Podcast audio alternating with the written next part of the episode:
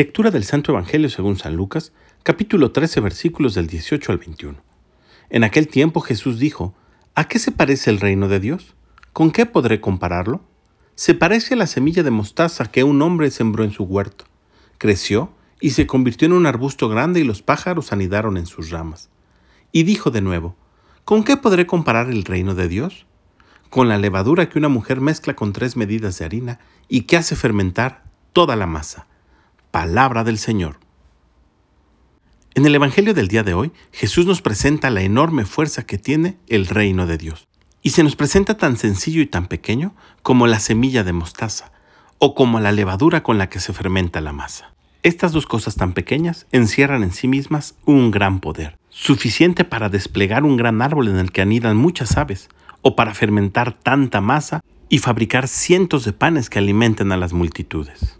Y hoy en día la cosa es similar. Tan solo tenemos que dejar a Jesús entrar en nuestro corazón para que la semilla dé su fruto, para que la levadura fermente. Jesús es esa levadura que le hace falta a nuestra vida, a nuestro corazón. Si exploramos en la vida de Cristo, si escudriñamos las escrituras y si dejamos que la Eucaristía nos alimente, descubriremos cómo nuestra vida fermenta, cómo Jesús ayuda a alimentarnos y que alimentemos a otros muchos. Hoy digámosle al Espíritu Santo, Espíritu Divino, que Jesús fermente mi corazón. Que tengas un gran día y que Dios te bendiga.